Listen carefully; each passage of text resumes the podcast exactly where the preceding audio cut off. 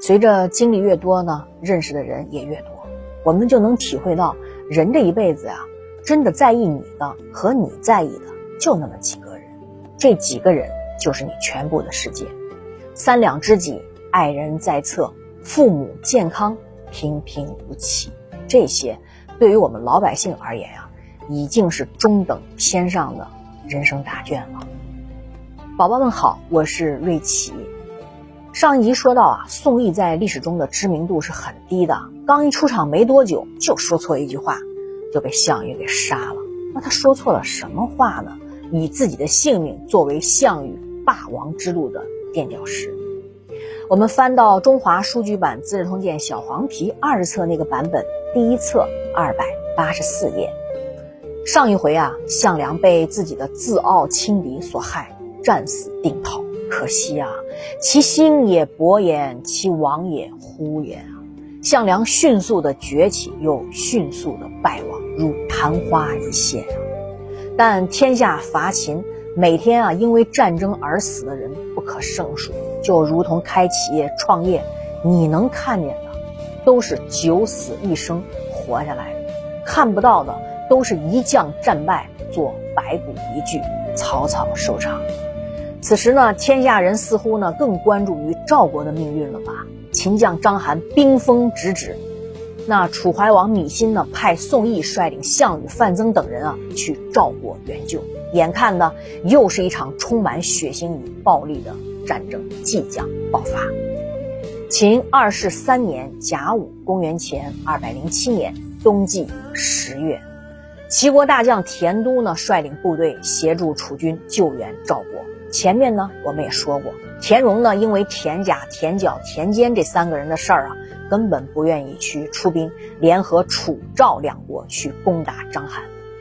田都的此次做法呢，无疑是背叛宰相田荣的指示，甚至可以说呢，是对齐国的反叛。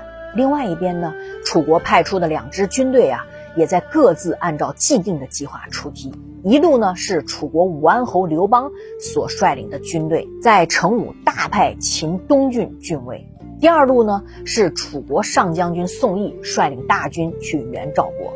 这支大军啊，刚行至到安阳，突然停下来，他不走了。一停啊，就是四十六天。这可把项羽和范增给急坏了呀！你想，项羽他是个急性子呀。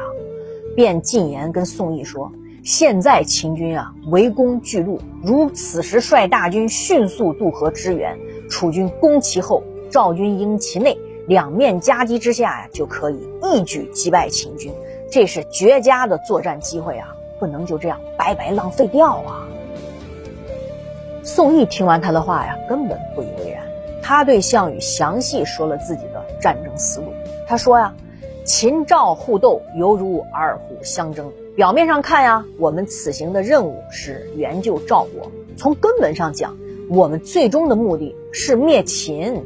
就算赵国真的被灭掉，秦军也势必元气大伤。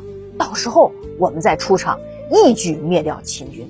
之所以啊，我会选择在这里逗留四十六天，主要还是为了养精蓄锐。赵国如果能打败秦军，固然好啊。若是秦军被赵军击退，那我们完全可以尾随在击退的秦军之后进行攻击，最后直取咸阳。他为项羽讲述了自己的战争思路之后啊，宋义还对项羽说了这样的一句话：身披盔甲，手持锐利的武器，在战场上拼杀，我不如你；但是运筹帷幄，谋略策略，你不如我呀。宋义这番话呀。就差笑话项羽打仗不带脑子了，这样出言嘲笑。你想，项羽二十五岁啊，那正是血气方刚的年纪啊，对宋义就越发怨恨，大骂宋义贪生怕死，愤愤离去。那言语态度间啊，两个人就结了仇了。宋义身为主将啊，至高的权力啊受到了挑衅，自然他也不是吃素的。随后啊，马上下了一道命令说。但凡是猛如虎、狠如羊、贪如狼、桀骜不驯、不服从命令之辈，一律诛杀。看这话，这不太明显了？那不就针对项羽一个人说的吗？项羽心里是门清啊，就这样这上下级两个人的矛盾迅速升级。你看这个话里啊，宋义的命令说“猛如虎，狠如羊”，这啥意思啊？大多数我们的印象，羊啊都是特别的温顺，是吧？受人喜欢。那为什么在宋义将军的眼里，羊是违逆的动物呢？羊啊，吃软不吃硬，它不会因为你拽着它，它就走。而且那个公羊啊，在发情期的时候争夺交配权啊，不停的争斗。那养羊的人啊，必须加以阻止，只能让公羊间啊相互都不能碰面。而且羊吃草的时候啊，往往啊，它是把这个植物的根系啊一块都吃掉。只要这个羊过去的地方都变得一片荒芜。放羊的时候啊，要是你温和带着它走啊，它就温和跟着你走；你要是死命拽它啊，它就跟你较劲。你就拿棍子、鞭子打它，它都不会退让。你看羊这个特点啊，就很像啊宋义说的啊，他的下属自作主张、自以为是、难以驾驭。所以呢，宋义用了狠如羊，就是暗指项羽。宋义领军停留于安阳期间啊，就是秦二世三年十月到十一月之间啊，那可是隆冬的季节呀，而且安阳一带一直大雨连绵，那天气是相当的寒冷，道路泥泞，楚军的后勤转运呢受到了影响，防雨防寒的服装啊、粮食、燃料都供应不足。就在宋义羞辱完项羽之后不久啊，宋义就和齐国啊，他的关系有了非常大的进展。齐国就接到宋义的推荐呀，就聘宋义的儿子啊到齐国出任大臣，他很开心啊，而且呢还离开了这个安阳大军驻地啊，亲自把自己的儿子啊送到楚国和齐国的边境无盐县，还在那儿啊跟人家这个齐国的高官啊饮酒高会，隆重庆贺。无盐啊，就是今天山东省西部，入冬以后啊，郊外的这个气温啊。最低能达到零下十几度，正是天气寒冷的时候啊，又碰见大雨大雪，那士兵们冻得呀又冷又饿。宋义无言送子之行啊，就引起了楚军内部的不满。他长期离军在外啊，这个军权就旁落到项羽的手里。无言之行啊，对宋义而言那是致命的错误，可是对项羽而言那是千载难逢的好机会。就在他在无言期间呀，这血气方刚的项羽啊，就决定采取比较激烈的反应。他就告诉亲信说呀：“我们本应该齐心协力打击秦军，可现在你看，宋义将军长期在此滞留不前，不肯前进一寸。今年的农作物的收成本来就不好，已经开始闹饥荒了。穷困的老百姓连命都难以维系。官兵们呢，我们只能挖野菜就着充饥，所有的存粮啊都消耗一空。”此时的上将军宋义，在无盐县啊大摆宴席，饮酒享受。他呢不知道早日北渡黄河，让我们在赵国补充军粮，然后呢楚赵两军联合攻秦，反而说什么要趁秦军疲惫的时候我们再去进攻。